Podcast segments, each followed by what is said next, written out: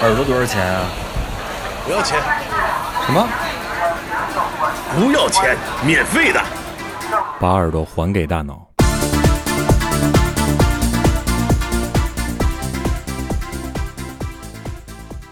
耶，OK OK，来了。哎呀，刘关张也他妈的凑出一桌麻将，我他妈不知道你们是什么药。这条大街我来的肯定比你早，我来的时候没有汽车，路边长满了草。Rolling, rolling with me, rolling with me, rolling, rolling with me, rolling with 要要要！欢迎收听来自北方三线城市的声音，我们是活好更持久的过载电台，我是马叔。我是你们的鸡爷，我是小丁。哎，哥呢？嗯，今天我们专门为了这期节目选了非常好的我们这个复古的开场音乐。对。啊这个我们的挖坑听众啊，或者是这个忠实拥趸，都能听出来这是什么时候的一个开场音乐，而且里边现在让我一听啊，非常。生硬和尴尬的这个自己配的这个，但这段采样非常契合我们今天节目的主题。嗯，对，包括咱们一开始的这歌也挺合适对，这首歌讲述的是市井的生活，啊。对，市井不市井吧，反正是这么回事儿啊。嗯仔细听完这歌，感觉里边说的挺有道理，嗯，但是我们又不太好去给大家介绍这首歌，哎也不太好去评论里边的歌词。对，其实里面有很多内容，其实想放到本期节目说的，哎，但是又碍于就是有些不能说的话题，嗯，所以大家如果能听到前奏的话，可以去翻一翻这首歌。哎，如果你能听懂前奏，嗯听明白是怎么着的，是吧？就有意思了。所以说，废话就到这儿，我们还是进入今天节目的主题啊。为了配合我们这大环境，还有现在整个社会形势啊，我们过载电台是头一次做了一个紧跟时事的主题，对，地摊儿与你啊，对，这期节目跟大家聊一聊关于摆地摊儿的这些事情。哎，嗯，那就是过载版的我和地坛，那？那么咱们得坐轮椅吗？老感觉你要你要在这个被封禁的边缘来回试探 啊，嗯不要慌啊！这不是说我们这要去摆地摊儿去了啊，嗯，也我看离着不远，咱咱都挺坠的。今天来我还有点发烧，我靠！嗯季爷这金融地摊儿以后没准就摆起来了啊，当然嗯码一码一摞钱是吧？啊，小额放贷，然后再弄一个那老头儿那弹球那五十一次，听众朋友们也不要慌，我们尽量不去来回试探啊，啊，对，调侃两句就行了。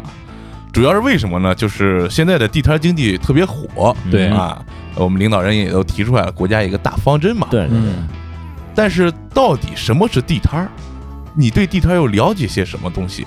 大家各自说一说。嗯。还记得我们上一次节目这个承禧堂主嗯，介绍这个宋朝的时候，就已经有这个市井文化。对，对，哎，资本主义萌芽，清明上河图，嗯。那会儿有这个商铺，嗯，觉得那时候其实地摊应该就火起来了。嗯，对，但是咱又一想，地摊这种形式，不能说它是最古老的职业，因为职业是娼妓和小偷是最古老的，但应该是最古老的商业模式了，对，以物换物那种。嗯，甚至后边我们八零后、九零后嗯在农村长大的还经历过。对。哎，一会儿跟大家说说自己的印象，是吧？嗯，但这个转过头来，如果新生代的，比方说两千年以后的，嗯或者九五年以后的，这个可能知道的就相对来说比较少了。对他可能就从历史课本上对他印象没有那么深刻。对另外呢，我们三位主播啊，其实也多多少少跟这地摊儿有过交集，嗯也都跟大家讲一讲。嗯这一会儿跟大家说说这奇葩的地摊儿经历。哎，嗯，对，可以这么说。刚才我们谈到了八零后、九零后啊，还有现在尤其是零零后，已经有一些零零后其实已经起来了，成为咱们这个消费和生产的主力了。嗯，因为今年已经二零年了，对零零后都二十了，最大的嗯是吧？嗯我们可以感到，就是我们生活在一个发展中的一个中国，非常有幸啊，就是咱们这一代人，嗯，算上钉钉吧，是吧？其实应该是从钉钉那一代开始算，哎，啊这就对了，经历了我们中国发展最快的这几十年。对，嗯。而且脱贫攻坚，对，嗯。哎，嗯，所以相信大家尤其是这个年龄段过来的人，他小时候一定对地摊有一些非常非常深刻的的印象。对，甚至我们之前这个《凶猛动物少年时光》的那会儿，有一些地摊经历咱们没有加进去，在这儿可以哎哎回想一下。对，对这么说吧，小时候印象最深的地摊儿，学校门口。啊，对，这没错。不知道每个地方一样不一样。我记着咱们这儿最有特色的，嗯甚至后来我跟基爷做了这个一中街那期节目，还有印象吗？嗯，嗯，那时候就有一个非常神奇的东西，叫裹面羊肉串对，据后边人说啊，有可能是汤姆和 Jerry，对，但是啊这，个传言好好久好久。是嗯，但是我仔细分析了一下啊，按成本来说啊，嗯和这个成本更高。对它更费劲。对，其实它这个经营模式就可以让他有非常高的利润，他没必要给你弄点汤姆和 Jerry。我觉我觉得是这样的啊对，我觉得是这样的啊。嗯，多多裹点面比啥都强。哎，对啊，有时候吃完这个面，你感觉嘴里酸，哦为什么呢？天热，那面是头一天和的，哦，是真酸了，是真酸了啊。发酵粉放多了。另外一个就是卖糖稀的，哎，对对，这哎个这个是有年代感的。这个有年代感。一般网站会推荐一些什么回忆的小零食什么的，嗯会有这糖稀。，对嗯糖稀，嗯，就不说别的那些卖零食的了，还有一个就刚才提到那个，一开头说那基爷金融地摊那老头弹球那个，嗯。那小时候小学门口净是那个，嗯，呃，打枪的、套圈儿的，对，还有转转那个有个表盘，哦，对，有那个。呃，转到什么是什么玩意儿那个，对我最早印象是画糖画来的，对我还啊对我还有印象，就是那时候有一老头儿，然后推一车，嗯，然后上面有一个方形的，用纸糊的，一个小格儿一个小格儿的，你扔，不是扔，你你进里买一抠。哎，抠一个你五毛钱或者两毛钱，你嗯。抠抠开里边有什么奖品，哦。你就拿什么奖品。哎。就跟现在那盲盒似的，哎哎，对对对对对应该就是大盲盒似哦。的，但是那个大坑盒，对，那那是大坑坑大坑里边那些东西都特别廉价。嗯，但是你说人家就怎么就能想到拿这些东西去骗小学生？那个时候啊，穷呗，呃，也有可能。啊，你得想法儿啊，我觉得这个是印象特别深的。小时候玩那个就特别有瘾，嗯有很多小朋友就玩那个，我去，一直就在那不走，嗯然后最后家长来打一顿，啊，就对，这种操作。还有偷钱的，对对对对对，嗯。说完学校门口呢，再一个就是这个市井的地摊儿。嗯嗯还记得我小时候生活的那个地方啊，是我们的旧城区嗯，最著名的商业街。哎，三十年前、四十年前，这是 CBD，哦，呃，基本上就是市区里 你想买什么东西，嗯，那时候市区规模也不大，嗯。对。你都得去那儿买去。对对。两边全是，然后上面搭着棚干嘛的，嗯。就跟你现在看的印度电影里边那个感觉，对，有点就是棚户区，对对对，有点那个意思。棚户区商业街，嗯。那个年代。呃，应该是什么杂货里面都有，包括你的衣服、衣食住行，所有东西，你那条街全能买到。对都有那时候去什么百货大楼啊，主要还是去那种地方。哎，嗯。另外一个地摊儿，我觉得也是算是一个商业社会的一个雏形，或者说是一些小尝试，这个都不太好说。嗯学校里跳蚤机场，跳蚤机场，呸！学校里的跳蚤市场，还有一些就是同学日常摆的这个小地摊儿，啊，也挺有意思。但是我发现挣着钱的不多。对对这就是玩票那意思啊，对，很多人都是为了交朋友。啊我有一哥们儿挣着过钱，嗯特别有意思。但是给大家说另外一个有意思的事儿，就是每年毕业的时候啊哎，就会有学长学姐啊卖卖旧电脑什么的，对对对，哦，啊，就会有人去收啊。啊。我们一个大哥就干过这事儿，上大学时候学计算机专业的，哦，他们那个班嗯。就有很多人去收这个电脑，嗯，然后卖给学弟学妹。啊，收过来先干什么呢？检索一遍硬盘，哦，不管你有没有格式化，它先恢复一下下。呃，就在很多这个女生的电脑里面、硬盘里面，发现了一些不可描述的这个 我靠啊 AVI 文件小。小景片，呃当时是那费劲也够大的。在当年，如果恢复一个硬盘，那是费多大劲？恢复老半天了，这啊嗯有一个趣事啊。嗯，接下来咱们说完这些啊，就仔细说说你经历过什么地摊儿，嗯你摆过什么地摊儿。嗯，马叔呢，在这儿跟大家讲一个地摊的故事，这个跟我有着莫大的关系。嗯怎么着呢？我的老父亲嗯在一九九零年到九二年这段时间，就是我刚出生那一段时间，哦摆了一段时间地摊儿，哦，摆的是一个书摊儿。书摊儿，哎，九零年那个是个什么年代？嗯那时候是改革开放的初期，嗯已经开始鼓励一个事情，叫第三产业嗯。和自主创业，嗯。嗯。就是很多这个单位里的或者是工厂里的，鼓励你去自己开发第二职业，嗯。哦，再干点别的去。嗯。那时候，哎，我爸跟我妈就摆了这么一个书摊儿，嗯。嗯，还有一个特殊的背景，在九零年之后，下岗潮冲到咱们这一块儿。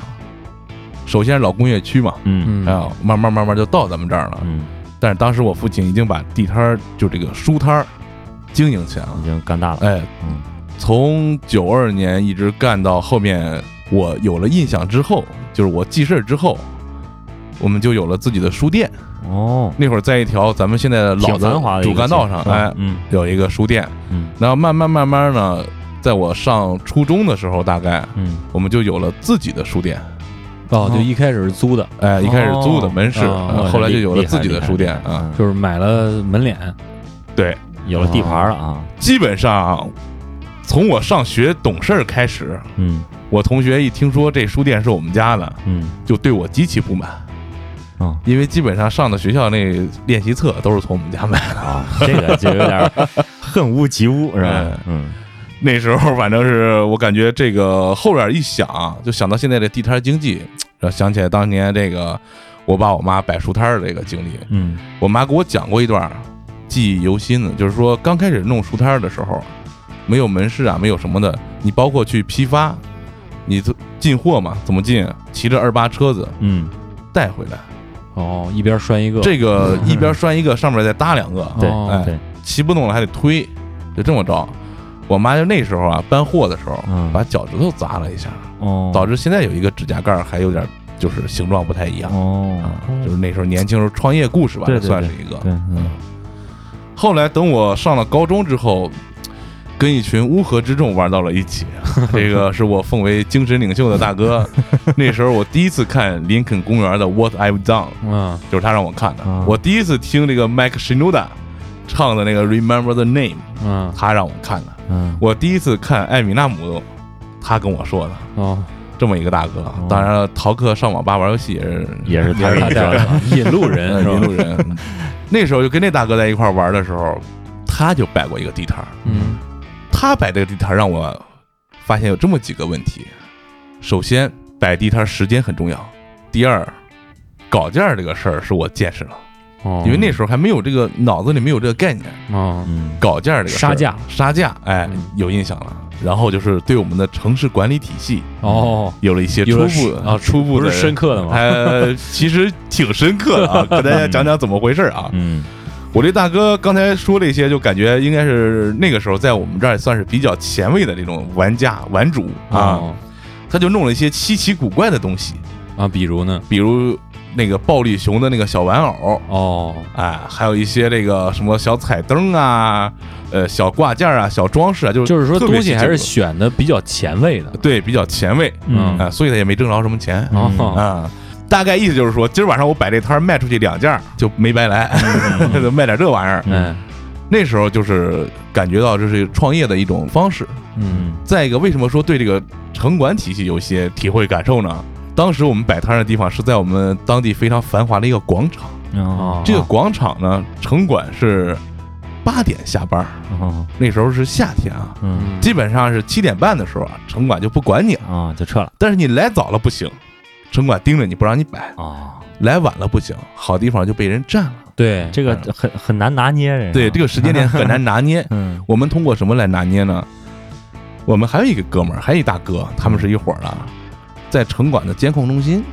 哦，好家伙。盯着那个路上的摄像头。嗯他一看这城管上车准备走了，嗯。然后再一看哪个位置还没人呢，嗯。就打电话指挥我们，你们往这儿走，往这儿走，到哪儿到哪儿到哪儿，把摊儿摆那儿去。这个可以。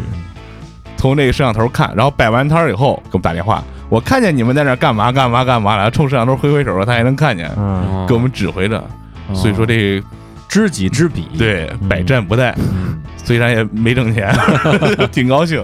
对，完事儿就是杀价，嗯。他这一个东西啊卖的不便宜，整个繁华的这个街边卖的东西，嗯。主要是衣服、日用品为主。嗯。对。这个夜摊儿，嗯。他卖这稀奇古怪的玩意儿啊，你让我看都没什么用，嗯。你都不知道买回去干嘛。嗯。但是你一看，哎，觉得挺有挺意思，有意思，挺吸引人。这。要放现在可能好卖，嗯。哎，放现在可能好卖。嗯。对，就那会儿，他一个要五十，好，我靠。那哎，就比如说一小彩灯吧，嗯。要五十，我印象非常深。那个彩灯是什么呢？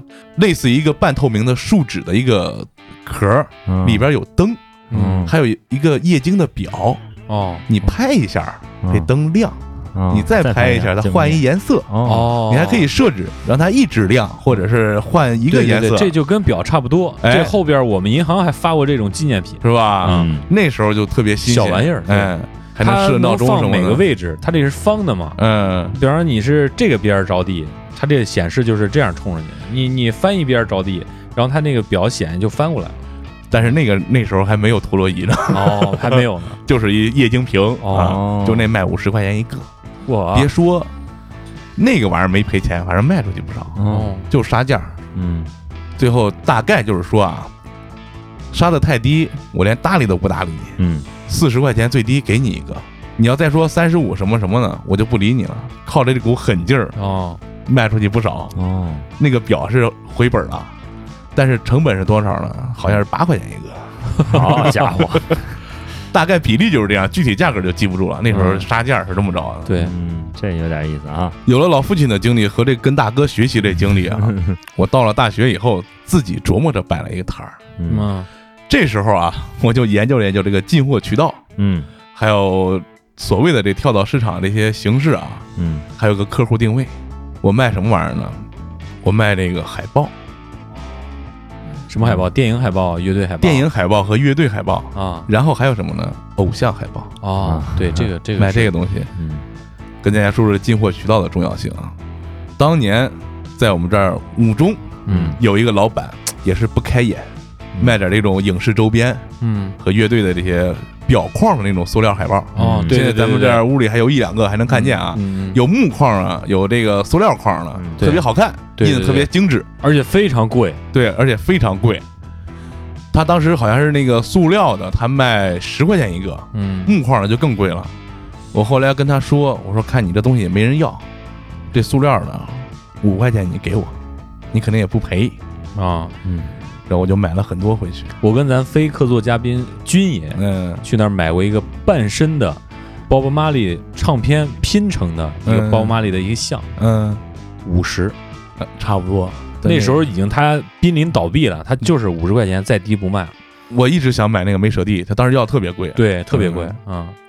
挺大那个还，对，半人高嘛啊，，对对对，半人高。嗯，嗯后来再买的都都特别便宜，这基本上没什么意思了。嗯，再后来我发现啊，上货还得去市场里，对，嗯批发市场就是我们卖书的那条路上有一个嗯非常著名的批发市场，对哎，到那里边儿海报是论毛卖的。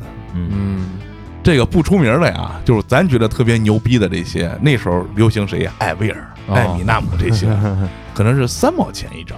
哦，这个流行偶像呢，什么嗯周杰伦啊、林俊杰啊，那会儿陈冠希啊这些的，可能是五毛钱一张。哦，哎还论星，还论地位。哎，对，啊，我就弄堆那个回来，嗯。大概就是这五块钱进的这些好看的啊，我就按十五嗯。卖，还有木头的按二十卖，哦。这几毛钱进过来的，我反过来，这偶像呢，我卖两块钱一张，哦。啊，这摇薇儿的摇味摇滚的艾薇儿这些卖五块钱一张或者我靠四块钱一张，我其实正想问你这个呢，嗯，这就是这就是意识的问题。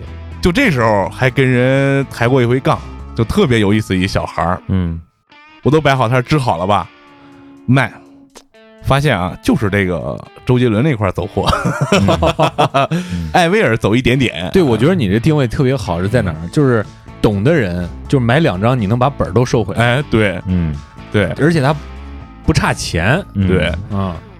我一开始摆摊儿啊，是在学校的主干道这儿摆，后来我摆到音乐系门口宿舍底下，哦，哎，再后来我就摆到这个他们排练房跟宿舍中间那块儿，反正就是音乐系、美术系过人多的地方，对，我就摆那儿去。嗯。这时候就有一小伙儿，我那会儿弄一破音箱充电的那会儿，嗯。放着歌。儿，有一小伙儿就过来，我那会儿正放加州旅馆呢，嗯。小伙儿过来挑挑挑买了两张，觉得挺高兴的。他说说哥，这个歌是什么歌这么熟？我说加州招待所。嗯啊，小伙说哦，是 Mr. Big 那个。我说不是不是，我这那个那个老鹰老鹰老鹰老鹰。小伙说不对吧，哥，应该是 Mr. Big。那时候手机还没有现在这么洋气嗯能搜呢。我说嗯你回去查查吧，肯定是老鹰。说哥不对，肯定是 Mr. Big。我说你下回弄明白再过来。你要是要是 Mr. Big，我再赠你一个东西是吧？啊，就那会儿，过了有一个礼拜，小伙儿找我来了，嗯。那哥真是老鹰，可以可以嗯。可以可以，反正就那会儿卖那个，呃，音乐系、美术系买的相当多，主要还是美术系的买的多，嗯。音乐系的其实懂得不是很多。对对对，你们就是你所在的那个大学音乐系，没什么人关注这些东西，哎，对，人家连连专业都不关注。人家练的就是为了出去挣钱跑场的。反正是摆完这个摊儿啊，嗯呃，大概有摆了一个月俩月，基本上能卖都卖了，哦，有些舍不得卖的我自己留下了，那还行。呃，反正是没赔，但是钱儿没落，为什么呢？比如今天晚上卖了一百块钱吧，这成本可能就是二十三十，啊，我们就出去吃涮鱼了。那会儿一顿涮鱼才五十，嗯。反正基本上宿舍那一段伙食挺好，就这样。嗯。另外一个也赚钱的，赚大钱的哥们儿是怎么挣的？嗯。跟大家说一说，这是我们经常节目里 Q 到的。他当时赶上了一个非常牛逼的时期，禽流感有印象吗？嗯。嗯。那个时期学校封校，嗯。他在那个学期开学的时候，嗯，已经是大二了嘛，迎新生嘛，嗯。他就去市场批发了一堆被子、嗯。脸盆、啊。茶缸子这这这些东西，啊。打包一套，哦。一套几十块钱，一一百来块钱儿，嗯卖给新生。哦，赢一新生就问你有吗？啊。没有，我这儿有。现成了，啊哎，不用你再传去了，挣了不少钱。嗯。然后就出了这个禽流感了嘛，嗯。到快到夏天的时候封校，小伙子就用当时赚的那几千块钱嗯，买了一大批板蓝根，我天，哦，就在地下通道里卖。嗯。后来甚至他们班的老师都找他买了。开始啊，嗯。他就是按行价卖，嗯。比如说我十几块钱进的这一袋，嗯。我卖二十多，市场指导价。嗯。后来发现，我靠，越来越紧，越来越紧俏，嗯。直到最后把这个拆散了，按袋儿卖。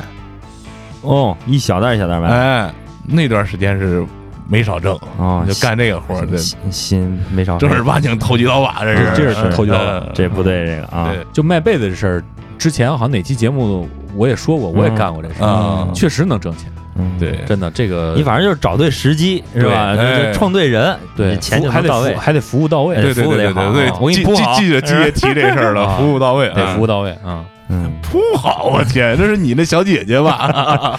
嗯。刚才鸡爷说跟这军爷也干过那活儿是吧？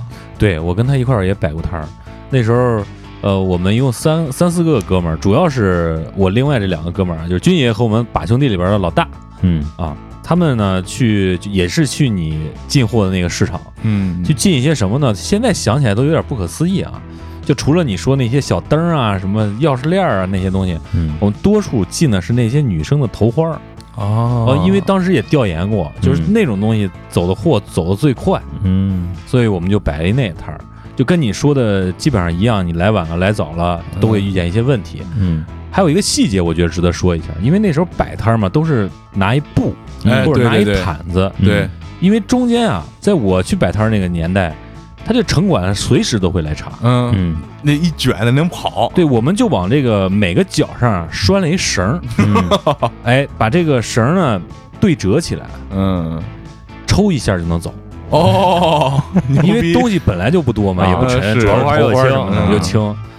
然后基本上一般是四个人或者三个人出动嗯。啊，有一个人就是在那儿转悠盯盯梢啊，一个是盯梢，再一个就是套词跟其他人呃套词看看同行干嘛？看看同行那什么东西好卖啊。嗯，当时的目的根本就不是说我去卖点东西挣点钱，给勾搭小姑娘了，不是，哎，就是真闲。那会儿是真没手机，呃 手机也没有那些社交啊什么的，就是真闲。而且那时候他俩已经好像辍学了。我去，已经辍学不上学了，所以就晚上没事儿，我就跟他们去，离我家也不远。那时候就是有这么一个经历，嗯反正我的目的我就去那儿玩去了。嗯但他俩的目的，你你想卖桃花啊，嗯就跟你刚才说的一样，主要是有点什么遛弯的小姑娘啊什么的，可以搭个讪什么的。嗯，再有一就是砍价，这个确实是如马叔所说，嗯呃，真真的嗯啊，这个是成本和它这个售价相差甚远嗯啊。还有一个就是到最后啊，为什么不摆了？嗯大概就是那应该是个暑假的时候，那时候我还上培训班呢。嗯。有一天我就跟着他俩去了，去了之后就发现啊，嗯，有仇人。我天，寻来了。哦，寻仇来了。啊，寻仇来，也不知道是寻仇了还是就是遛弯遛到这儿了，啊。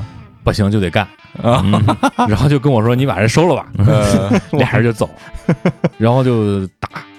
打了有十几分钟吧，正好这时候城管也来了，然后带着警察就过来了，然后他们就跑，俩人都穿拖鞋，我也穿拖鞋，我就钻胡同了，呃，嗯然后他俩就被警车撵着走，俩人拖鞋都给跑没了。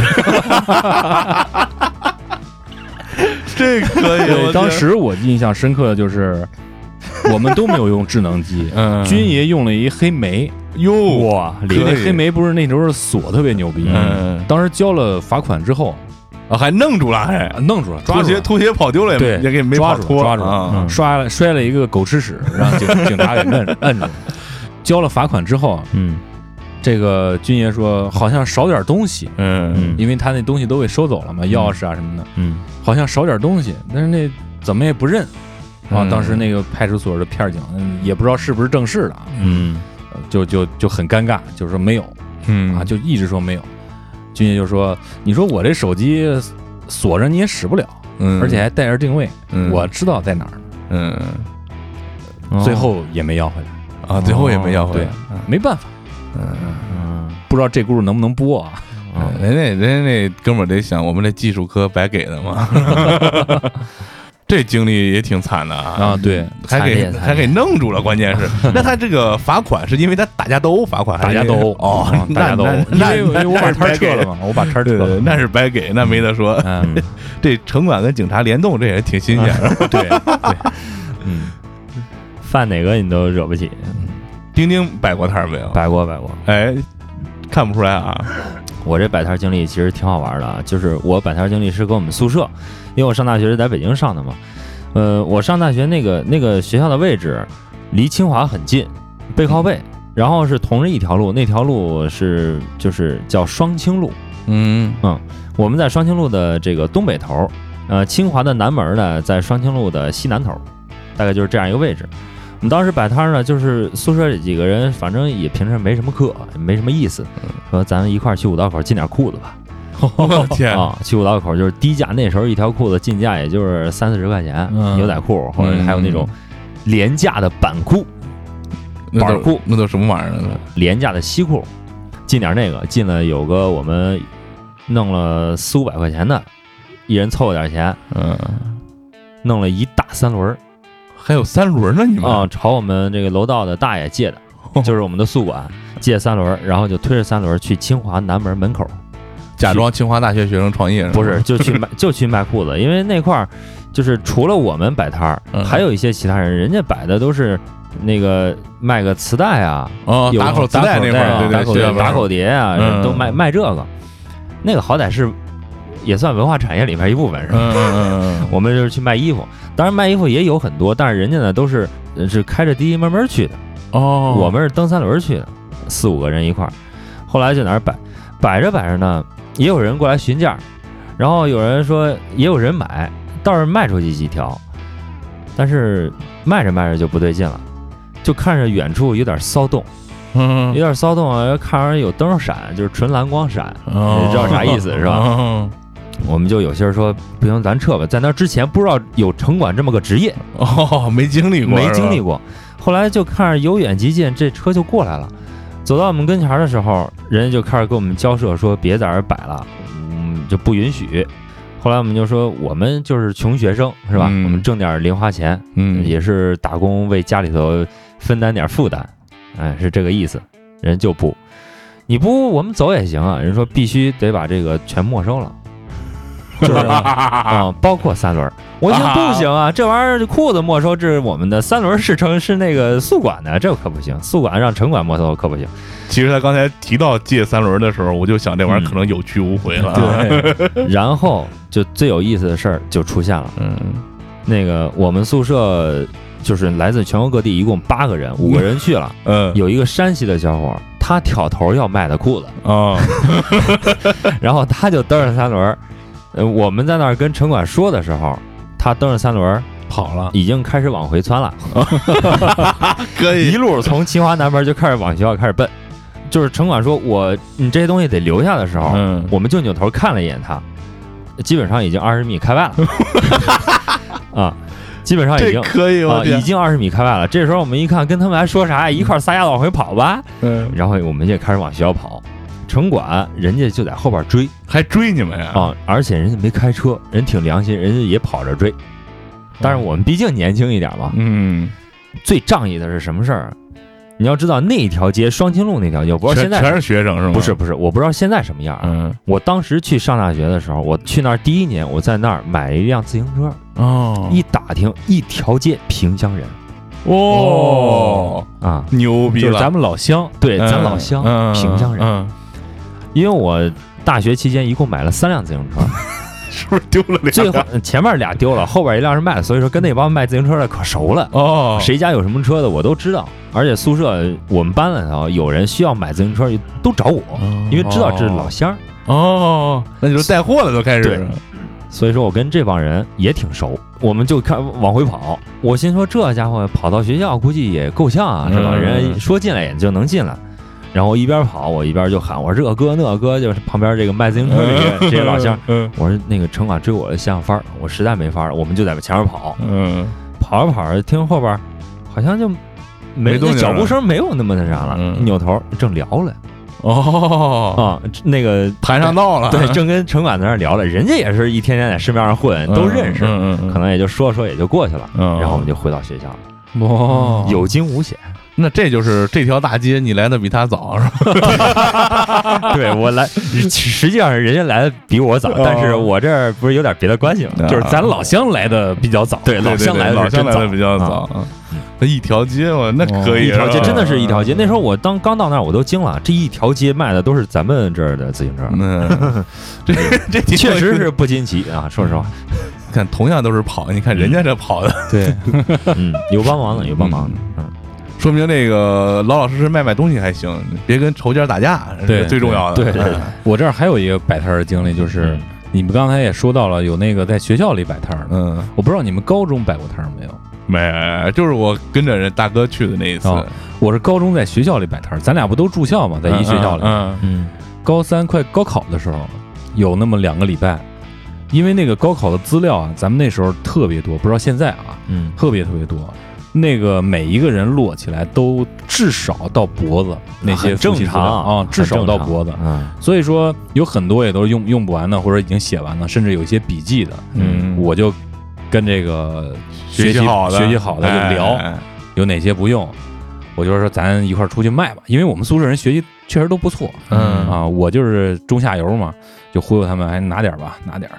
我弄了一最大的铺，嗯一开始就在食食堂门口，这个下了中午的课之后，我就先不吃饭，我让宿舍人帮我去打饭，嗯，然后每个人盯大概二十分钟。我们那摊儿最大，嗯，就我们也最敢干，嗯就是班里所有的那些就不用的那些书书什么的都都弄到这儿，还有一些闲书啊，什么就那什么坏蛋怎么炼成的那样哦，那是不是比掰成好较抢手？对，掰成好几半那种也搁那儿卖，嗯我们卖的也是最多的。嗯，呃，当时引起了政教处主任的注意，树大招风，对，就告诉我说你这卖这个干嘛呀？我说那个这东西我们宿舍人可能都带不走，所以这趁中午就吃饭这功夫就甩甩，嗯，就是看同学们需要了，也就是互相帮助一下，互相帮助一下，就是呃冠冕堂皇的给遮过去了。嗯，然后就这么着就摆了一个礼拜，都就出的差不多了，哦还剩那么大概有三分之一的时候，班主任找到了我，感觉要出事儿。班主任找到了我，说我为什么不去睡觉？嗯因为那中午就是时间比较长嘛，啊，所以就告我，你要么去睡觉，要么去学习，嗯你不能摆。嗯我说这个我是我自己的时间，因为我已经跟他较劲较了三年了，我肯定不能那不能什么不能服他呀。就是我都临走了，你你你还管我干嘛？是吧？嗯我就说这个是我自己的时间啊，我这分儿我也没考差，我现在这个成绩还在往上稳步提升，是吧？有有目共睹，有脸说，哎，有有目共睹。但是你你管我这干嘛？嗯，这就不行，这就把我的书都给没收了。找了几个班里的，也在我这儿卖过书的，嗯一些同志，嗯。就给我弄办公室去了，哦，然后罚了我一天没上课。嗯，还挺好。然后 成绩就从这儿开始往下掉没有没有没有，在复习期间还是挺好的。啊，哎，挺能给自己找补还，我是高考没有发挥好，哦并不是我学习不好。哦，那那好像咱也是这样。我是纯学习不好，我不跟你们打这个别。嗯，是这段经历其实挺有意思对，跟老班斗，我以为你到后边还得跟他打一回呢，所以我有这个想法。被被摁住了是吧？呃，后边就是说算了吧，嗯嗯，励志慢慢慢慢也成熟。因为有有一个前辈啊，嗯就是咱们军爷。啊曾经在大雪天嗯，把初中老师给揍了，我觉得也没什么必要。嗯雪地上撒点野，对是吧，牛逼。军爷还是挺杠。对，其实摆摊儿这个自己经历的啊，毕竟还是一个皮毛，嗯，但是耳边老能听到一些传奇的摆摊儿，对对还能见到一些真实的那个摆摊儿的经历。嗯你像我们那儿楼上原来住的有一个单亲妈妈，带两个孩子，嗯。开始也是失业的状态，后来可能是家里亲戚啊或者谁给他就开导开导啊，指导指导，摊煎饼果子。嗯嗯。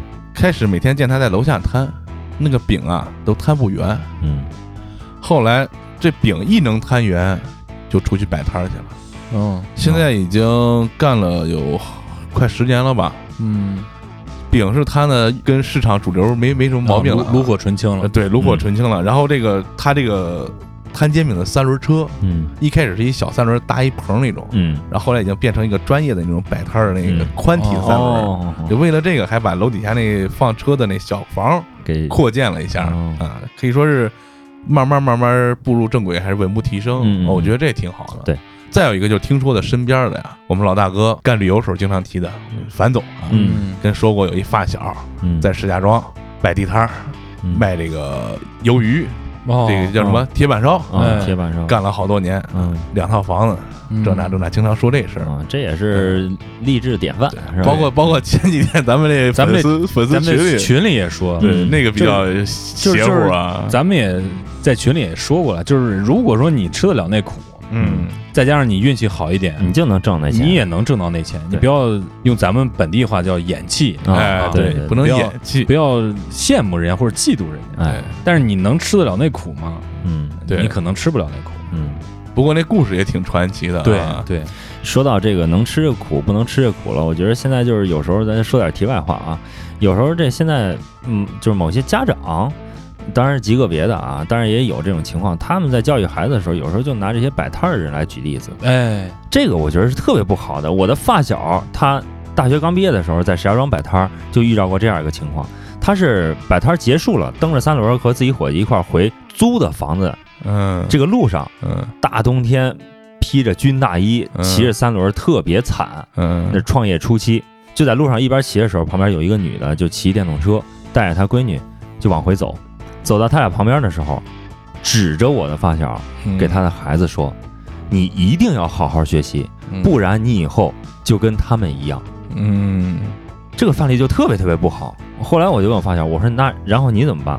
他说：“我们当时没没吭声，嗯呃，等到等红灯的时候，我们走到他们跟前，然后给他的妈妈说：“你这样非常不好，我们这也是辛苦挣来的钱，我们这也是在努力奔生活、奔日子的，你这样非常不好。”当然，这是我后来给他这个润色了一下啊，哦。原话不是这样，大家都能想到说的是，我脑补了一下，我以为 嗯。是在等红灯的时候把军大衣撩开，拿出一奔驰的钥匙。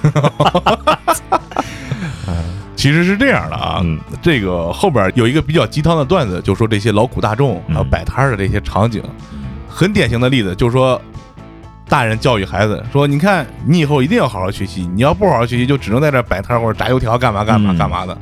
然后旁边另外一个家长就跟孩子说：“孩子，你以后一定要好好学习，如果你不好好学习，你就会说出来跟那人一样的话。哎，嗯，对对。对，这个我听过。段子，嗯。绝对是段子。咱们绕了这么一圈，大家有没有发现最近一段时间，也不光是这个政策出台之之后啊，嗯。就在之前的时候，大家有没有在小区门口，或者说有一些不是很宽的街道上，嗯。见到一些开着还不错的汽车，把后备箱打开卖东西？有有卖鞋卖衣服的居多，对。是吧？这个特别多。八荣街早就有是吧？嗯，对，那个早就有，而且有一阵儿我还见到我们单位旁边，就前几天，嗯。嗯我看见了两台甲壳虫并排嗯。嗯，翻着，嗯。翻卖什么呢？翻着后备箱，我具体也没看出来是什么，嗯好好像是卖童装的，哦，就两个年轻人，嗯那个女生呢，相对来说感觉岁数小一点，可能二十都不到嗯嗯那个样子。然后这个男生呢，可能有三十岁左右。嗯那么，但是不知道两个人什么关系啊？就两个人在那。也可能人家保养的好，是吧？哎，对对对，反正女孩看的挺漂亮，男的感觉比较沧桑嗯啊，就在那儿开着甲壳虫在卖这个东西。嗯我觉得这个也有点儿，可能咱们不不没有深入的去了解这些情况，咱们可以换一种生活方式，咱们可以分析分析。一下是吧？我跟你分析一下啊，嗯这个可能性很大。怎么说啊？你这个尤其是卖服装这个，你开张一天，你就能往下走一天。嗯你十天不开张，你可能下边一个月你就够呛。嗯嗯而且种种原因吧，给你免房租的人不多，嗯，对，所以很多人他付不起房租，他只能把那个门市嗯退掉。但是他之前做的的确不错呀，嗯他也挣着钱了。嗯但是靠这些钱往前走，那就得想办法。嗯哦，所以开着对对车出来对摆个摊儿，有这个可能卖个服装什么的。嗯嗯尤其是为什么你看有一些不错的车也出来卖鞋啊、卖衣服这个比较多，就是因为可能他白天啊他在商圈儿有一个门市，嗯他经营，到晚上了那个商圈儿都关了，就没人了。嗯。他要是想再勤一点，再多挣一点，他就得把他的车开到一个人多的地方，嗯，大学门口，哎对。哎，对，广场门那口，个广场旁边，聚集性的夜市，对对。哎，咱们还能发现有一个细节，就是我看见就是我们那新小区门口摆摊儿的卖那个东西啊，嗯。是不错的东西，就是相对来说比较高端的东西，嗯。它并不是那些很市井的东西。嗯这个也是现在一个比较有意思的现象啊，可能真是如马叔分析的这个样子啊。但是也不排除有一部分人是体验生活的，啊，对，有些人可能他就是有这样的渠道，或者说有一些微商，是吧？对，从这个莆田啊哪儿的弄点东西，对对，淘宝上卖不出去，摆个摊儿卖。对，嗯还有一部分就是说的这个自用品，自用品它要淘换呀或者置换啊，嗯它在闲鱼上可能卖不了太多，它晚上没事儿摆摆摊碰碰运气呗。对，碰着就碰着，卖出去一个就值就值当开车出来转这么一圈。对对对这也是一种经历嘛。对对对，其实挺好，嗯季爷突然想到这个事儿啊，咱们简单的分析一下。当然，咱们再往深入里看啊，所谓现在这个地摊经济起了一个高大上的名字，嗯它的意义在哪儿？而且它能带给我们一些什么东西嗯啊？首先一个，我觉得地摊儿经济这个词儿是现在有的，但是地摊儿经济这个事儿已经很长时间了。对包括当时咱们计划经济的时候嗯。也都有了，对。以物换物嘛，是吧？对，嗯所以我觉得这个事儿，如果是你在城市，会给你带来很多这个城市生活的这种烟火气这种感觉哎对。更有生活气息，哎，更有生活气息。嗯。对，尤其是我小时候，包括我好像在高中还是大学以后，我还见过。嗯。好像我头一段时间也见过，就是那时候想买一拖把，嗯。就我那拖把就是这木地板啊，老擦老有印儿，嗯。然后我就上淘宝搜，搜着搜着，我说这水有点深，也确实好使不好使，我也不知道。嗯。哎，我这一出门儿，这小区门口就有一个编着各种顺口溜儿卖拖把的，嗯，就卖那横的拖把，啊就专门拖拖地板那种，对拖地，板然后拿那个有专门的那个滤水的那个东西，然后往下一摁，它就把那个脏东西给你滤掉了，滤掉了，啊抠出来了。对对对，嗯。就那东西编了各种顺口溜儿。哎，我这就想到了，编的顺口溜儿这种叫卖形式啊，小时候还有卖刀的，哎，对，卖这个案板儿的，嗯。还有卖就是各种各样的一些生活用品的。他就可能打的那个旗号是我这厂家直销，然后给你编了一个段东西，听起来跟相声差不多，或者跟快板差不多。其实这个算是一种民谣，我觉得。哎，对对啊对，包括那相声里不是也卖卖布头干啥的都有很多相关创作啊。印象最深的卖面酱的，哦，嗯，甜面酱、辣椒酱、西瓜豆瓣酱、酱油醋，这是一套活儿。哦，就是光报菜名儿这样。哎哎呀，什么磨剪子、抢菜刀是吧？换头发，真不的。，他编的那个啊，就紧跟时事政策。哎对对什么邓爷爷呀，什么就改革开放各种啊国家领导人啊，什么改革开放啊，对有点像那个改革旗帜啊春风吹满哎，地，对对对，有点有点那种意思，就是听起来你特别特别哏儿。嗯对，特别啊，哏儿然后围了很多的人，就是嗯其实很多人就是因为这种声音、这种民谣而吸引过来的。那人家的这个目的已经达到了。对对对。对对，这也非非常有意思。嗯。这算是岔了一下啊嗯，但其实最重要，我觉得解决很多生活方便。对，这个城市里的地摊儿一般都是聚集性的，嗯。但是村儿里的这个摊儿，除了赶集的时候，嗯。还有一个，包括小时候很长时间都存在的以物换物，嗯，嗯。在农村，换大米，哎，对，换大米，换小麦，面。哎，换白面，对，那会儿就有炸油条的，嗯，农村叫麻烫，麻烫对麻烫麻烫，还有那个小果子哎，嗯果子，还有一些馓子之类这些副食品，算是加工副食品。嗯你想要好，这一斤这个东西换一斤二、一斤三、一斤四的这个嗯小麦、对嗯生麦子，然后呢还有换面条。嗯，一个村子里可能只有一个压面机，对对 对，是吧？对。是。都拿着这斗啊。去这公社，是吧？啊。换面，嗯。这也算是一个这个形式，其实这就挺有意思。我姑姑家还有这东西呢，是就是我们整个就半个村儿吧，嗯。只有他家有那个压面机啊。还有磨面机。哦。哦，，直接给你这东西原材料，你就给人出成品，对对对，就这样。这其实挺有意思。，对，嗯而且我到了在咱们这个市场里见了那玩意儿，我才明白，人家那一个压面机上能换好多头儿，嗯。对，那村儿里那哥们儿就会用你那一种头儿，一般都是这。学艺不精，哎，嗯学艺不精。学艺不精，能能换就行，哎就就这个嗯，解决生活问题，其实它是最根本的一个是。一个存在的一个必要性，嗯属于一在这儿。个双赢。对，嗯，说到解决生活了，摆摊儿的人就解决了就业。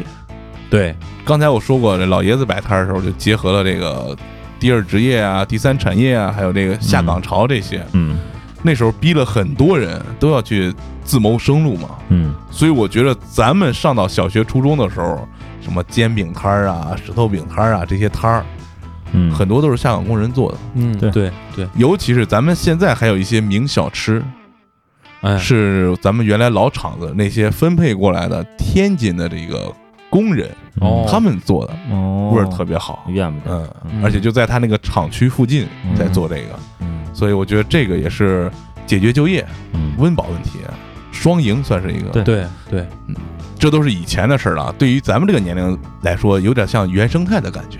嗯。但是咱们今天既然谈到这个地摊儿的事儿了，嗯。就要想想这个疫情过后，咱们现在的这个地摊经济嗯。带来的一些好处，嗯。肯定对解决就业这是非常大的一个帮助。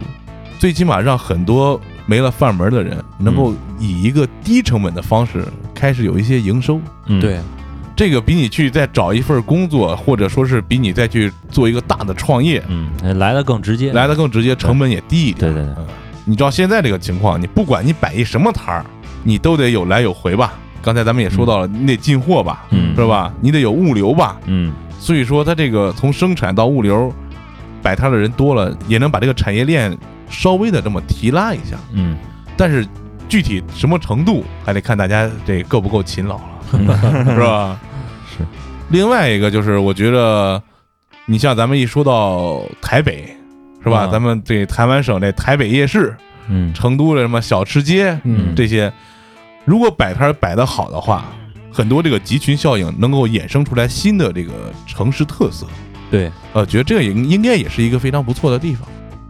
嗯，就比如咱们现在城市的有一些区域已经哎被城管，包括咱们市政部门嗯，专门划为一片这个夜市区域，哎对，嗯。以官方这种形式去管理他们，哎，对，这样是一个良性的一个运转，对，嗯，既不会扰民，也不会造成环境的污染，嗯。嗯，而且也满足大家这个需要。对，嗯。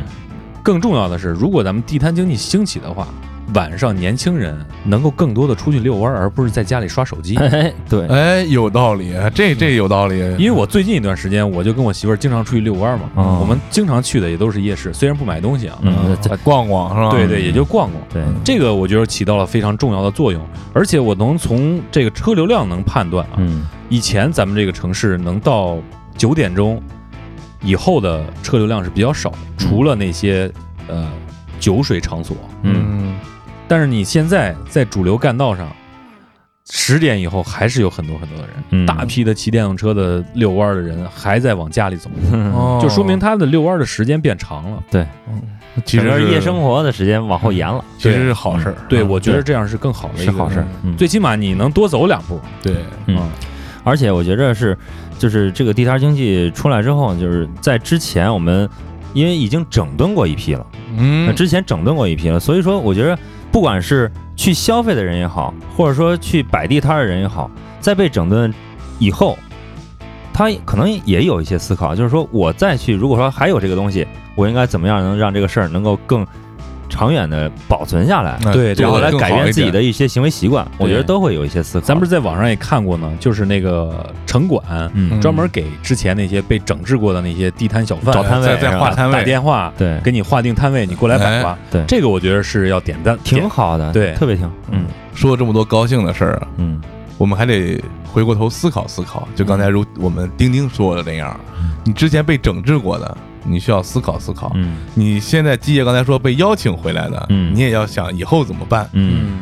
这就谈到了这个机遇啊，永远不会单独出现的，嗯对。肯定是跟挑战一块儿来的。嗯。嗯。这么说，你是在网上看到了这个帮助他划摊位干嘛干嘛的，是吧？嗯。这些是城市管理经验比较先进的城市，他做的一些事情，嗯。这就看出来啊，大面上这个地摊经济其实是跟城市管理还是有矛盾。嗯。还拿刚才说帮助这个划摊位这个事儿，嗯。很多城市在第二天就紧急的把这事又叫停了，哦。哦，是有有为什么呢对？他之前的城市管理就到不了那个地步。对，你是把这个摆摊儿的从街上清走了，嗯。你并没有把它引到什么地方去，它只是跟你打游击战而已。嗯。嗯。是你不像有一些管理比较先进的城市，它是把你规制到哪儿，哪一个区域对，吧？然后啊现在又让你又去到哪儿，嗯所以说第二天会出现什么情况？满地的垃圾，是处理不了样子，对，而且城市联动也不行。嗯你城管虽然划出来地方可以摆，但是环卫这块儿怎么怎么说？嗯是不是？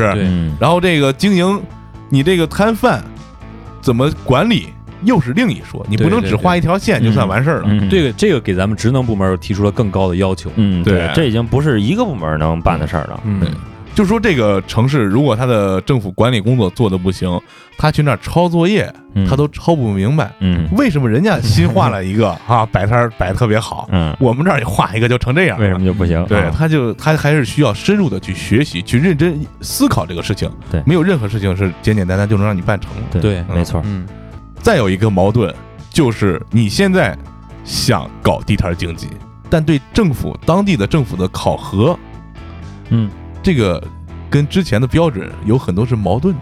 他不会说，因为我们现在提倡搞这个经济形式，我之前立的那些考核标准就能顺着这个一块儿改。嗯嗯哎，这个也就非常尴尬了。嗯但是有一部分已经改了，就不是说有一个文明城市的那个标准，嗯已经不不把这个占道经营划到里面嗯算考核了嘛。对，哦，但是这是上级的这个东西，能不能传达到下面，嗯又是一个问题。嗯嗯就看当地政府有没有这个胆量嗯去把这个事情做好。很多时候其实不是不能做，是他不想做，嗯这也是一个问题。咱们再说说细的啊，嗯嗯说到个人，嗯这玩意儿短期之内有用吗？咱们刚才都说到了啊，尤其是卖吃的这一块这是琴行。对一看摆摊儿人挺多，嗯。勤快人其实不多。对。嗯对于这些人来说，他得想想自己，你是想去干嘛去了？你真的是缺钱要靠这个营生吗？嗯。还是想去体验一下生活？这就说到之前网上又曝光那个有一个公园儿，嗯。晚上开放，然后进来摆摊儿，嗯。但是只让你开豪车进去。哦。哇哇还有这个对，嗯。不过这个是一个商业炒作一个形式啊，但是就是说，你开一个豪车去摆摊也好，你开一个破车蹬个三轮也好，是吧？嗯嗯啊，拎一这个拴绳的塑料布也好，啊，弄一五菱宏光，现在不都有专用车了吗？对，五菱宏光也好，嗯你得想明白了。刚才我们虽然说这个是成本低的一种投资方式，嗯，但是你也得想好自己能不能做啊，对要怎么做，能坚持多长时间？对，能嗯坚持多长时间，这都是你自己的问题，这是需要想的。是是是，而且我觉得现在啊，就是自从这个开始说有这个地摊经济以后哈、嗯，很多人都开始就是哪怕之前是没什么想法，你就单看上去他也没有这方面的需求，他摆不摆都可，嗯。但是他也依然是出来摆了。就像我们的这个电台的这个同事，晚上领着闺女抱一大箱子出去卖这个儿童的驱蚊手表，嗯。啊，就摆了一天，实际上就是跟孩子一块儿去感受一下这个感觉嘛。嗯，嗯这就是说体验生活啊，就是体验生活，甚至还有一些比较夸张，就是投机派，哎，他靠这些东西做一些噱头，他就嗯尤其现在什么短视频创作这一块，哦哎做这种噱头，这个就很尴尬。那有的还有扰乱市场型的，嗯瞎他妈卖，对对对。吧？再有一个，有人的地方就有江湖。嗯。对对，嗯。你以为摆个摊儿你以为摆个摊儿那么简单吗？嗯。这一条街上，为什么人家在这儿干了二十年了，嗯。你刚来你就想在这儿挣钱？嗯都有规矩的。嗯嗯，这么说吧，嗯，跟大家再讲讲切身经历。啊，大家知道，我和基爷早期录音，我的这个老房子嗯，是我们城区比较出名的地摊儿一条街，啊哦对，对吧？对卖菜的、卖水果的、卖各种日用品的，什么都有什么都有。嗯这个街上，城管的车是进不来的，嗯为什么？城管来的点儿都是卖菜的点儿，嗯。卖菜点儿什么呀？买菜的人也在。嗯。哦，这个车啊，只能开进街里二十米，嗯，对，然后就进退两难。走不动，买菜的不愿给他面子，嗯。卖菜的就更别说了。嗯。后来城管就不怎么往这儿来了，嗯。除非有重大检查、啊。通知你一下。对，但是为什么这个条街还井然有序呢？嗯。这就不得不说一股神秘的力量，嗯。哦。有一个自己的机制在里面，自己的机制在里面。哦这个机制怎么运作，咱们不太清楚，但是我见过它是怎么执行的。哦这个街出名了嘛，各路的这个牛鬼蛇神都想在这儿分一杯羹，嗯哦，这个时候就会起争执。嗯你这菜放我这儿了。嗯你那水果碍着我这事儿了，挤挤挤就把人有的人挤到这个车道上了。这时候这个神秘力量就会出来，停止纠纷，嗯然后这个驱赶这些占道经营的，哦。就是让这个有一个正常的通行能力之外，还有一个比较有秩序的一个场景。就是说需要一话事人。哎，有这么一波话事人存在，哦。这比较有意思。嗯，其实这个也行是吧？嗯，这也行，再有江湖。对，对。再有就是地方势力。嗯。哎，我曾经做旅游的时候，有这个清华北大校园游，就你说你摆摊儿那地方，嗯也有话事人。哦那导游当地导游一指，看那个没，在这正盘串呢，哦，跟别人一边喝茶一边盘串呢。嗯。这条街没有他，嗯。谁也不能在这摆摊儿。哦。这哥们儿就每天盘串，一年不少挣。嗯。知道了知道了，这个很隐晦啊，有点嗯。有点前客的意思，但是现在我估计这个情况少一些了。对。嗯不过还是要提醒大家，这里边儿盲目的创业者很多，嗯。就盲目进场的。就是跟风的人特别多，对。对。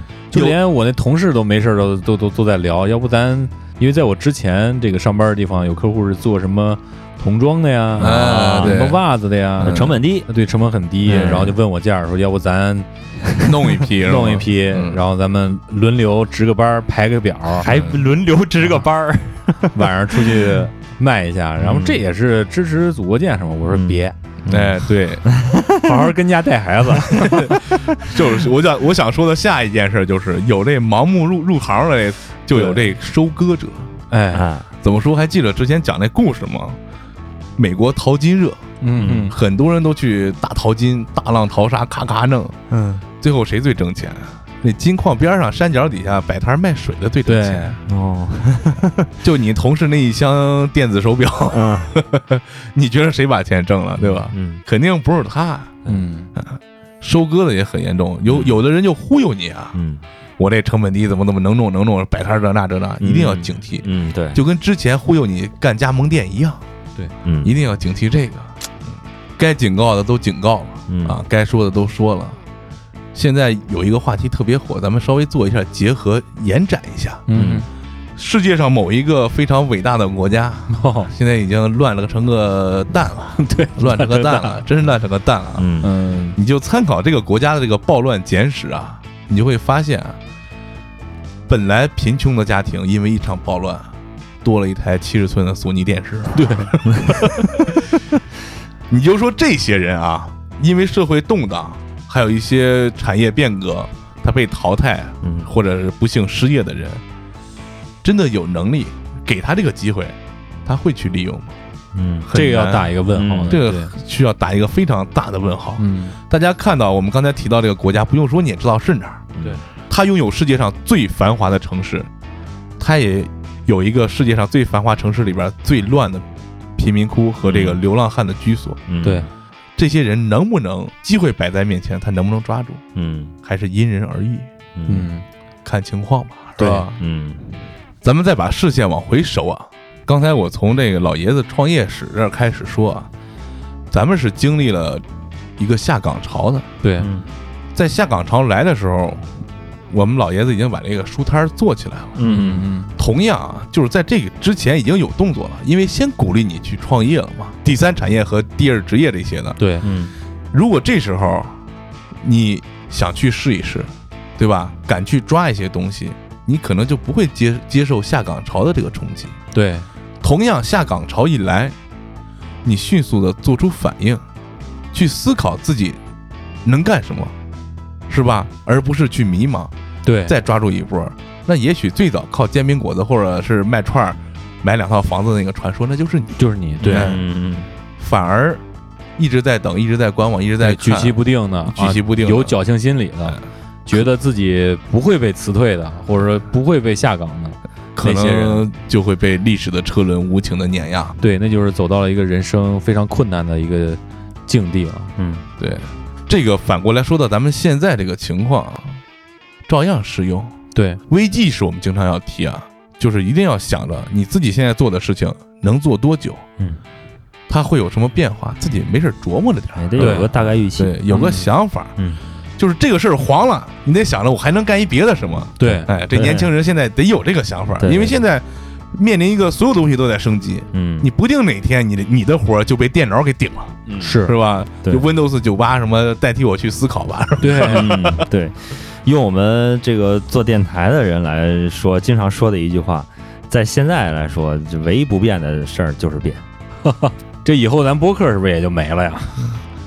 那不能，没准儿 Siri 跟你聊半天搁这儿，啊，有可能，嗯，有可能是吧？嗯，所以咱们也得琢磨琢磨嗯啊。所以说，听众朋友们得支持一下，啊，对你要是不给我们打赏，我们得想法挣钱，是吧？对对，嗯，包括我们周边产品啊 卖点卖点劣质周边是吧？啊，对，这到现在这个我们已经计划去摆摊儿了啊，呃，对对对，大家还是抓紧机会，万一我们卖火了，你们就没机会了是有道理。啊。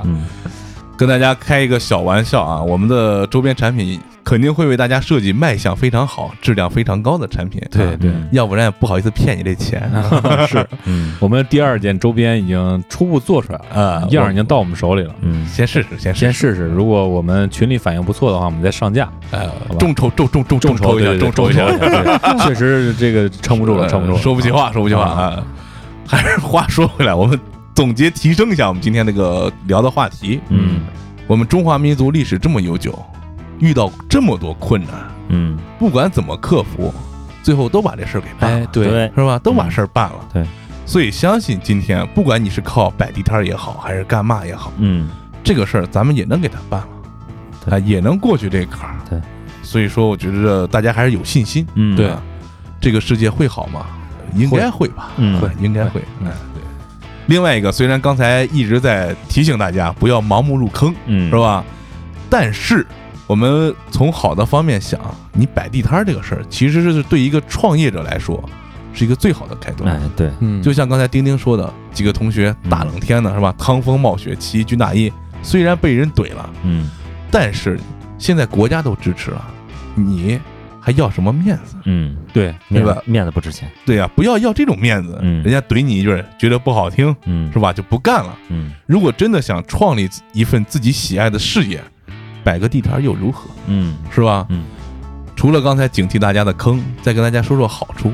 嗯第一，我们说过了，成本低了；嗯第二，见效快。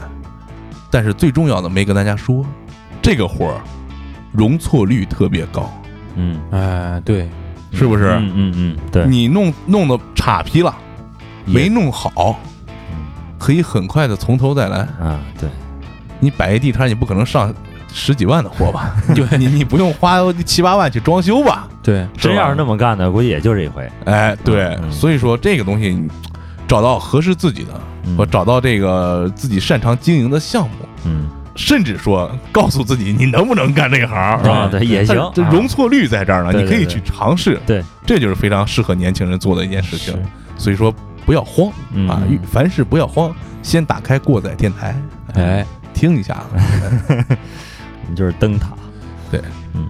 另外再有一个啊，这网上啊，其实各种声音也有，嗯，因为我们是一个言论自由的国家，哎，尤其是网络言论自由这一块儿，嗯，对吧？有一些这个疑问的声音，但是我思考了一下，我是这么想的：根据我这些年的观察啊，国家能提出这样一个政策，嗯，相信是经过深思熟虑的，啊，绝对是，那肯定的，而且个人认为我国的智库水平比网络键盘侠的水平是要强多了，那不是一个等级这个夏虫不可语冰啊，对。对牛不可弹琴啊，基本就是这么个情况了。我觉得大家还是要相信一下我们的国家这个政策导向，，对。嗯什么方案能够符合我们的国情，对对对，要不然也不可能改革开放四十年，现在让美国整的这么演气，是吧？刚才我提过了，天天跟我们对骂，是吧？嗯那原来美国哪朝理过咱们呀？对你看现在急眼的一天天的，要又是跳脚，又是发推的，是吧？，对，扬微博一条一条的，哎，是。然后一天发了两百多条，我都惊了，我操，那干嘛呢？干嘛呢？这是还不如摆地摊呢？是，还不如出去摆一地摊儿呢。那么这期节目你都听到这儿了呢，我也希望大家啊听完之后，把你有什么冲动的想法，嗯。哎，或者说你之前怎么干的，嗯，甚至我相信啊，咱们听众这么多，肯定已经有干上了有干的，对，有干上的有执行能力强的，对，对，非常欢迎大家在评论里啊，把这些事儿跟我们分享分享。对对对。对下期节目。你有什么不幸经历，让我们大家都乐一乐，是吧？或者说有什么成功经验拿出来一起来 copy 一下。哎，对，演戏一下，嗯看看有没有可能在其他听众的城市复制一下你的成功。嗯对对，抄个作业什么的。哎，对，如果如果你这个不管卖啥卖的好的话，比如说这个容器之类的，是吧？哎可以大批量订购我们的水杯，然后替我们分销一下，定你一个二级经销商，是呃吧？，对对对，因为我们的周边产品还是真的很不错。，对对嗯就像我们的听众留言一样，对嗯，好，一起来看我们的留言。在我们真的很不错这个环节，首先呢，要感谢我们的金主们啊，有五月英、熊仔、王大钱、大洋洋，在各个平台对我们的现金包养。哎，嗯，哎，对，大家如果想晋升金主妈妈或者金主爸爸，可以在爱发电平台用文艺复兴的方式来包养我们，也可以在我们的微店购买我们的金主称号。嗯，哎，嗯。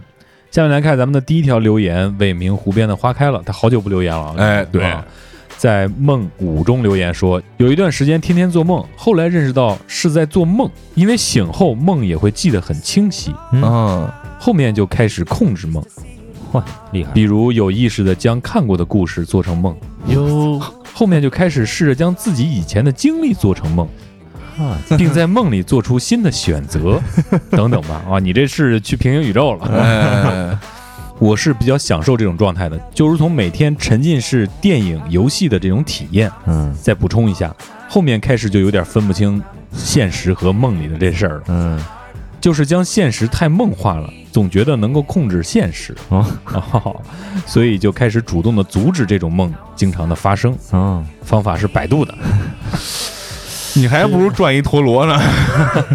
这个可以，这个有点意思。你这意那你这个志意志力，首先我觉得肯定是非常强大的。对对对再有一个就是你没有深睡状态，哦，睡眠不太好。对嗯嗯再一个就是，你确定你是醒着给我们留的言吗？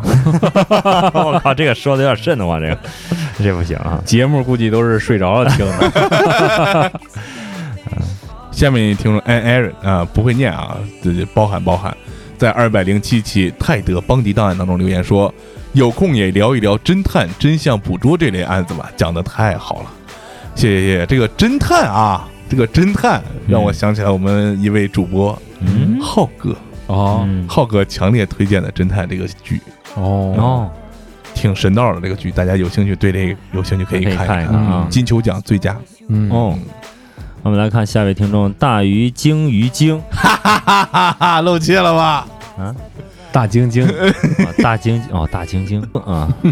啊，有点开车的意思啊。他在二百零八期过载看剧二留言说，《击推检察官内传》二零一九年十二月播出的蛮新的一部剧，编剧是韩国大检察官写的，自称生活型检察官。喜欢一九八八的一定会喜欢这部剧的。男主是李善均，《寄生虫》里的男主人，估计以后也不太会参演电视剧了，入股不亏。还有一个是《棒球大联盟》，没有感情线。如果有完美的漫画型真人电视剧，那就是这部了。热血理想主义，没有尴尬，看完秒回热血少年女。哎，括弧女啊，啊这是一女听众啊。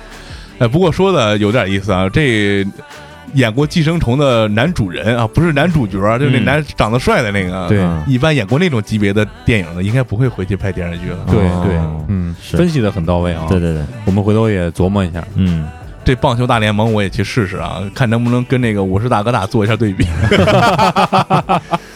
对，那个日剧也是我非常推荐的一部啊，嗯特别好玩儿。下位老听众 Dear Moon 在上期节目《过载看剧二》中留言说：“我反驳，梨泰院有美女，女二明明就是个长腿大美女。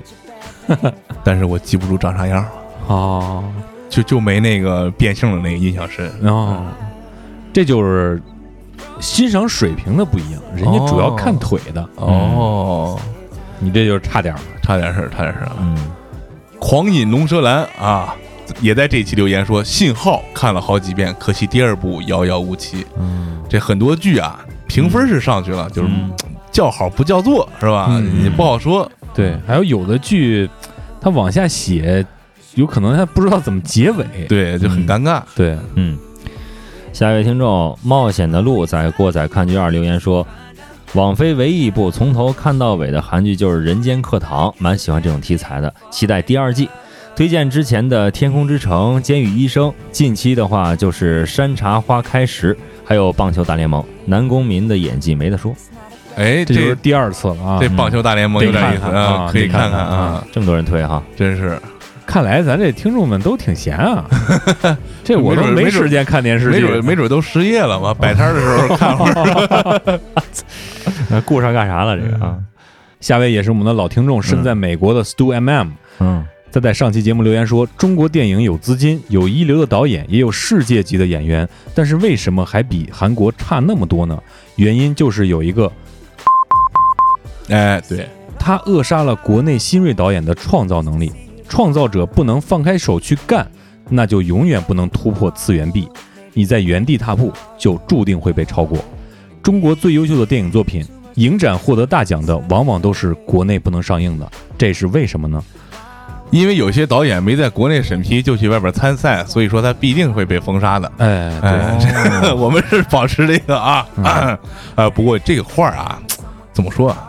等他慢慢的进步，嗯，因为已经有人去影响他了。对，呃，你到时候投票的时候，可能是吧，可以投一下。我们还有一个，你知道为什么就是有些这种国内不能上映的会拿奖吗？啊，这是一些境外势力，哎，专门的那个，对对对，这是一些哦境外势力专门给你这些可能有点过过的现实题材。或，者有点导向的这种，对。嗯给你一些激进的指示，哦，对也有这可能，嗯，大家也是需要冷静。对，哎对对看没问题，嗯。需要冷静的思考。哎，对嗯。嗯，再一个啊，有人在底下回复这位朋友啊，说，对这个国际级的导演和演员这一块儿不太肯定。哦，嗯 那我说我我劝他，我说不要妄自菲薄啊。对我们还是有的，还是有的。嗯，而且不少呢。，对，不少。嗯嗯，虽然很多已经拿到国外国籍了，呃，我操，这新加坡那块儿是吧？好尴好尴尬，这个嗯但是前一阵儿集体出来辟谣的也不少，是吧？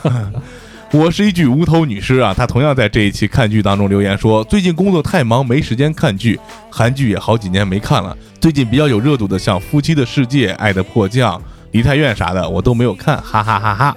不过说起这个话题，强烈推荐主播们看一下《卫生》，一部漫改的职场剧，里面是没什么感情线，基本是讲职场人生哲理。而且咱们情感诊疗室有的时间能不能讲一下催婚的话题？啊，有条件的话，可以请女嘉宾和主播们来一场辩论吧。你有兴趣做一场连线吗？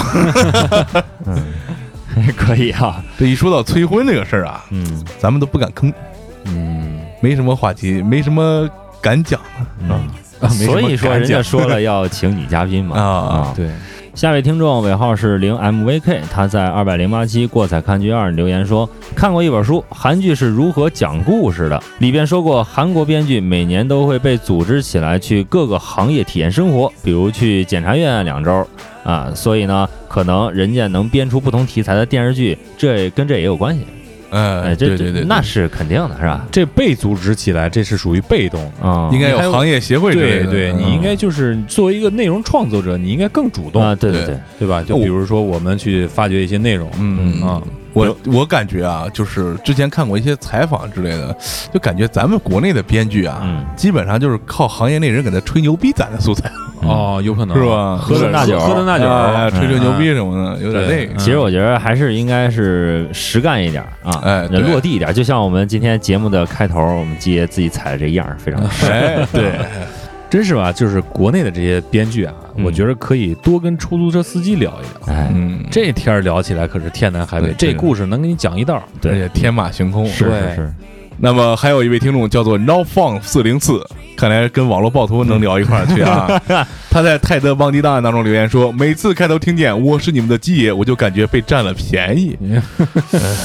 那看那马叔这个不叫占便宜是吗？那么我被鸡爷占了便宜，那合着我一来我就被占便宜了，都比我大你，就是就是钉钉嘛，是吧？一个叔一个爷，妈叔我小啊。但是你这个占便宜占大，你是钉钉，啊，你这个很重要，嗯去你妈！摸摸摸摸还能硬呢。哎呀，我去，真脏啊！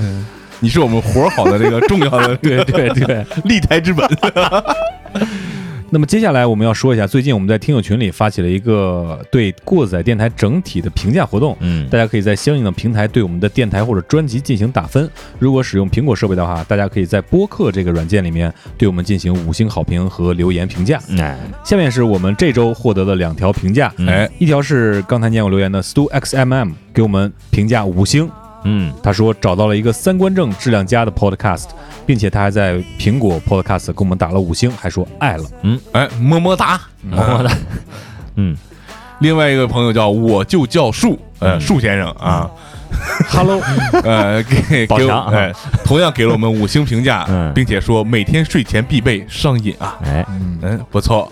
什么时候咱能真正做成这个睡前必备的 也就行了。对，嗯嗯，别老睡前必备，咱那个通勤路上也是必备嗯啊。事前必备。嗯是我操！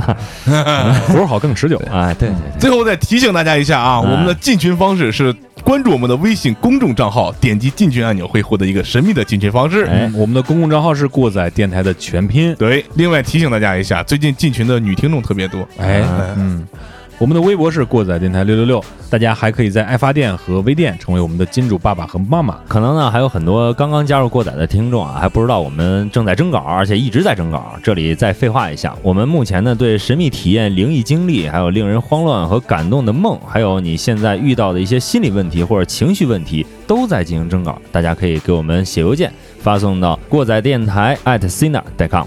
哎，这次念得很好，这个英语啊，真的很不错。哎嗯另外，我们还看到了几条催更档案的哦啊，想对这个泰德王迪底下这些事儿再了解了解。咱也把这小子弄进去。因为我们三个最近实在是特别特别忙，今天我们录节目已经已经后半夜了。哎，对啊，对，所以这个可能会稍微往后错一错嗯。啊，大家还是敬请期待啊哎，。对，一一定要，不管是我们是什么内容的这个话题，大家都要多多关注，哎，多多参与，哎，嗯，未来可期。哎，那么咱们今天的节目就要跟大家说再见了。嗯欢迎大家持续的关注我们，进行留言、点赞、分享。好了，我是马叔，感谢你收听来自中国北方三线城市的声音。我们是把耳朵还给大脑之后，活好更持久的过载电台。我是你们的鸡爷，我是丁丁，呃，就这吧。拜拜。拜拜。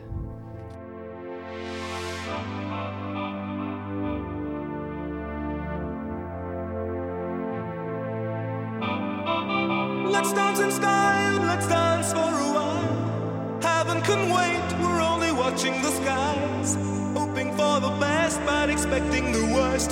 Are you gonna drop the bomb or not? Let us die young or let us live forever. We don't have the power, but we never say never. Sitting in a sandpit, life is a short trip. The music's for the sad man. Can you imagine when this race is won? Turn our golden faces into the sun praising our leaders. We're getting in tune. The music's played by the the madman.